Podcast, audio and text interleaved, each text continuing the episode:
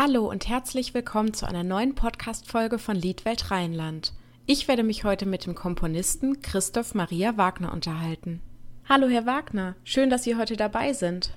Hallo, Frau Sebening. Stellen Sie sich doch einmal kurz unseren Hörern vor. Ich bin Christoph Maria Wagner, bin Komponist, Dirigent und Pianist, unterrichte auch noch an der Musikhochschule Köln und ähm, leite auch einen kleinen Konzertveranstaltungsverein Klein-Köln.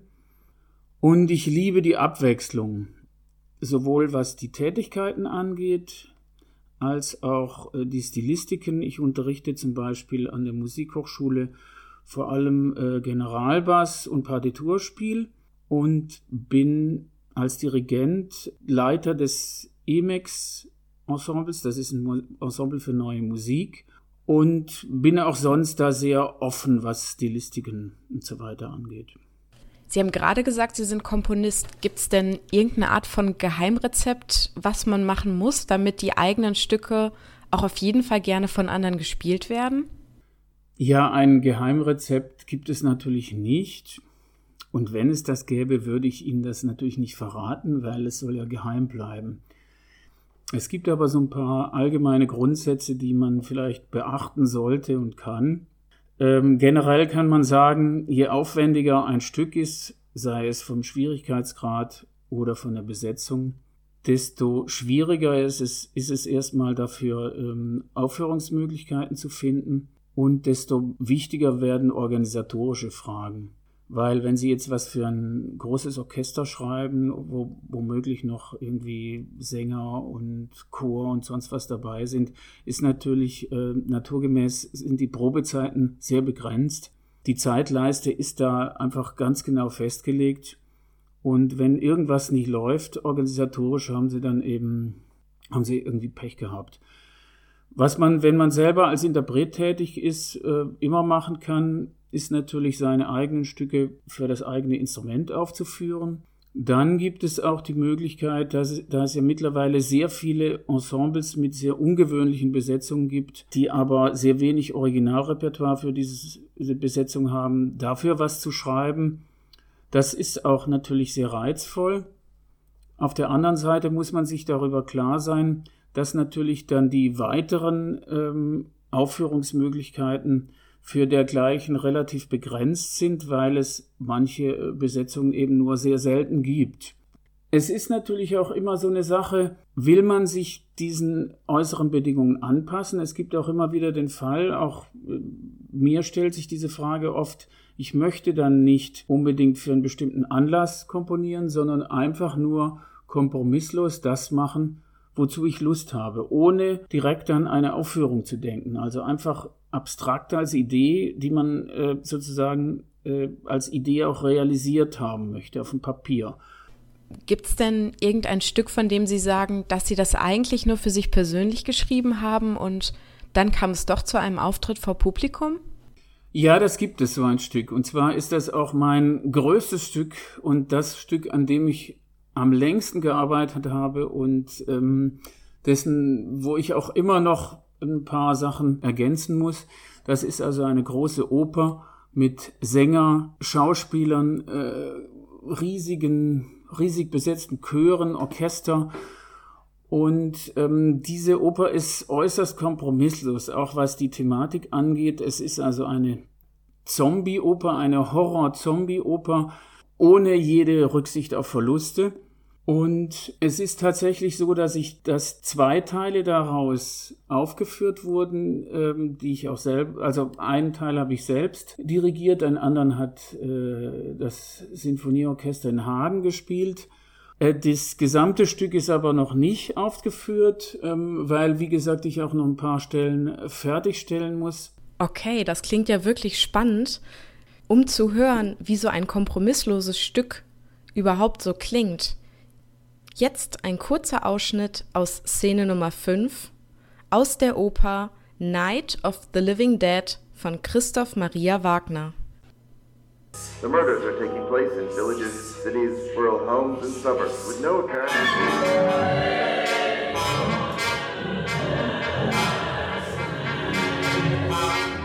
So at this point, there is no no real authentic way for us to say who or what. Wahnsinn, jetzt weiß ich, was Sie mit kompromisslos meinen. Wer gerne mehr dazu hören möchte, man findet unter dem Stichwort Night of the Living Dead Christoph Maria Wagner auf YouTube auch längere Ausschnitte. Hört doch gerne mal rein. Etwas weniger kompromisslos waren Sie ja, glaube ich, bei den Stücken, die Sie für Christiane Oelze komponiert haben. Erzählen Sie doch gerne mal, wie es zu dieser Zusammenarbeit gekommen ist. Ja, Christiane Oelze und ich haben uns eigentlich ganz zufällig kennengelernt, nämlich bei einer Opernaufführung in der Musikhochschule Köln, wo auch Sabine Grasemann da war und ähm, ich hörte mir das an, weil zwei meiner Studentinnen da eben diese Opernaufführung dirigiert hatten. Und nach dem Konzert, wie das manchmal so ist, dann trifft man sich eben noch, ist man von der Hochschule und plaudert noch ein bisschen und dann kam Christiane Oelze dazu und wir haben uns zu dritt unterhalten und also auf Anhieb sehr gut verstanden und uns vorgestellt und sie schlug dann direkt mal vor, ja, schreib doch mal ein Stück für mich. Und die Sabine hat das mehr oder weniger dann sehr konkret in Angriff genommen. Wir haben uns dann sehr ausführlich ausgetauscht und ich weiß, glaube ich, was die Christiane gerne macht. Ich weiß natürlich auch, was ich gerne mache und habe das jetzt so in Übereinstimmung versucht zu bringen. Und ich habe auch, das ist ein, also über halbstündiger Liederzyklus. Und es ist natürlich so, dass, ich meine, jeder Musiker ist anders. Bei Sängern ist das aber noch spezieller. Jede Stimme ist anders. Und Christiane hat natürlich auch eine ganz besondere Stimme und auch eine ganz besondere Art der musikalischen Gestaltung, wie sie phrasiert und so weiter. Ich habe mir dann sehr viel von ihr angehört. Ja, mir äh, auch bei allem, was ich geschrieben habe, auch vorgestellt, wie das klingt, wenn sie das singt. Und wir haben uns jetzt kürzlich nochmal zusammengetan und das durchgegangen, sind das durchgegangen und ich hatte den Eindruck, dass sie also äh, vom Ergebnis sehr positiv überrascht war und sehr zufrieden über das Ergebnis war. Aber Sie komponieren nicht nur, Sie helfen auch der Liedwelt Rheinland beim Schreiben von Anträgen. Gemeinsam mit Sabine Krasemann, also der Geschäftsführerin von Liedwelt Rheinland, haben Sie ja schon einiges vorbereitet. Wie kam es denn dazu? Ja, Sabine und ich haben uns eigentlich 2018 äh, kennengelernt. Und zwar kam das so, der äh, Konzertveranstaltungsverein, bei dem ich mitarbeite, Klang Köln, hat einen Liederabend geplant, ausschließlich mit Neuvertonungen für Klavier und Stimme. Und äh, das ist ja in der neuen Musik ja jetzt nicht so die, die, die gängige Gattung äh, Klavierlieder. Deshalb bin ich dann, ich wusste, dass es die Liedwelt Rheinland gibt und dass die Sabine diese leitet und habe sie dann kontaktiert, ob sie Interesse auch hätte, das in den Verteiler der Liedwelt aufzunehmen. Das hat sie dann auch gemacht und das auch, das hat sehr gut geklappt, die Zusammenarbeit. Das Konzert wurde dann auch letztes Jahr in Bonn bei dem Liedsommer wiederholt, das Programm etwas erweitert. Und wir, Sabine hatte dann auch direkt die Idee für dieses Jahr ein kleines Festival, Universum Lied mit sechs Konzerten, die das Kunstlied von den Anfängen bis zur Gegenwart sehr intensiv mit allen Spielarten vorstellt. Und ja, das sind also sechs Konzerte mit jeweils unterschiedlicher thematischer Gewichtung, aber in jedem Konzert soll auch ein neues Stück dabei sein, um sozusagen auch die Aktualität des Kunstliedes exemplarisch zu zeigen. Und ich arbeite auch da sozusagen konzeptionell und organisatorisch und kuratorisch mit da ich natürlich durch diese Tätigkeit bei Clan Köln auch eine gewisse Erfahrung habe und wie bereitet man sich auf so einen Antrag vor, beziehungsweise wie lange dauert das, bis man wirklich alles zusammen hat? Ja, grundsätzlich ist natürlich jeder Antrag anders, weil jedes Projekt anders ist. Es gibt natürlich so ein paar Sachen, die sich wiederholen von der Finanzierung, sei das jetzt ähm, irgendwelche Fahrtkosten oder die, wie man das mit den GEMA-Gebühren macht oder äh, die, die Noten zu leihen und so weiter und den Saal zu mieten. Aber ähm, alles, was in das Künstlerische reingeht, muss natürlich für und ins Inhaltliche muss für jedes Projekt extra entschieden werden und neu konzipiert werden. Was natürlich eine der Hauptschwierigkeiten bei diesen ganzen Antragstellungen ist, ist, dass sie ja schon für die Projekte für das nächste oder teilweise schon für das übernächste Jahr Anträge stellen müssen für Projekte, die inhaltlich noch gar nicht ganz fertig sind. Es kann zum Beispiel sein, dass da neue Stücke geschrieben werden und diese Stücke noch gar nicht fertig sind und oder noch gar nicht geschrieben sind. Und dazu kommt auch noch, dass es, je größer ein Projekt ist, desto mehr äh, Sponsoren benötigt man oft, weil oft ein einzelner Sponsor oder Förderer das nicht alleine macht. Und so muss man, dann ist es oft so, dass jeder, äh, jede Institution dann noch spezielle Förderbedingungen hat, so dass man dann Kostenpläne dann oft für jede äh, Institution dann anders machen muss. Und da ist schon sehr viel Bürok Bürokratie im Spiel, neben dem Inhaltlichen. Das heißt, der Antrag für das Universum Lied wird vorbereitet, ohne dass alle Stücke für den Zyklus schon fertig komponiert sind. Ist das richtig oder wie kann ich mir das vorstellen?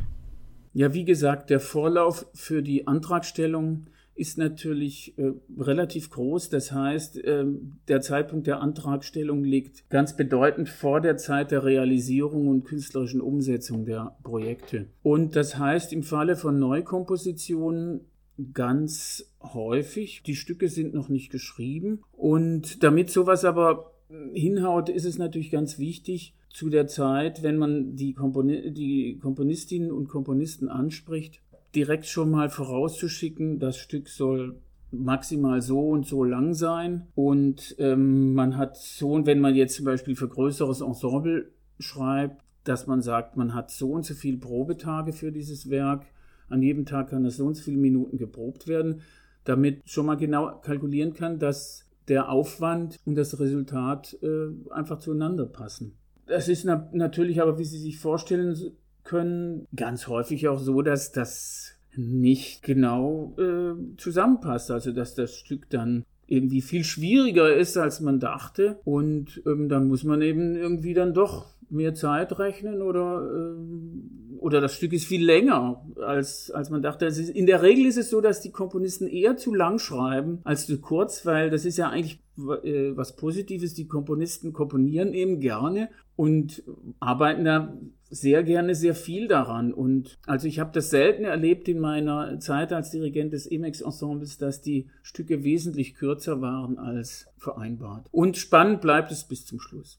Wie groß ist da die Angst und Ungewissheit bei Ihnen, dass man Zeit in ein Projekt investiert, das am Ende vielleicht nie realisiert werden kann, weil die Gelder fehlen? Ja, man muss da schon gute Nerven haben, denn es ist dann so, dass man diese endgültigen Zusagen von den Stiftungen oder von den Förderern oft ja erst ein, manchmal bis zu erst einen Monat vorher bekommt. Das ist natürlich so, ähm, man hat ja schon durch seine Erfahrung dann einen Riecher, ob jemand das fördern will, ob der gewillt ist. Man kann da auch mal äh, nachhaken. Aber letzten Endes ist es ja dann auch oft so, dass der eine fördert, wenn der andere auch fördert. Und ähm, ja, also man muss da schon irgendwie eine gewisse äh, Entspanntheit an den Tag legen, um damit umzugehen. Und guten Mutes. Haben Sie persönlich das denn schon einmal erlebt, dass so ein Projekt dann kurzfristig doch nicht umgesetzt werden konnte? Also ich habe natürlich schon öfters erlebt, dass Anträge äh,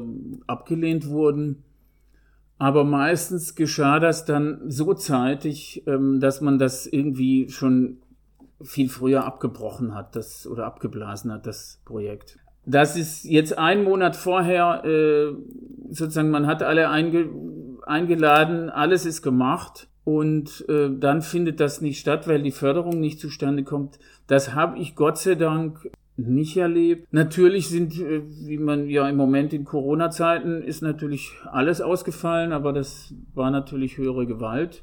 Und das ist, wie gesagt, dass man schon alles organisiert hat und dann kurzfristig absagen musste, das Gott sei Dank nicht erlebt und hoffe auch, dass das weiterhin so bleibt. Dann drücke ich die Daumen, dass es so bleibt und bedanke mich für das Gespräch. Bis bald. Tschüss. Weitere Infos zu Christoph Wagner, unseren weiteren Künstlern und viele andere Podcast-Folgen gibt es unter www.liedwelt-rheinland.de.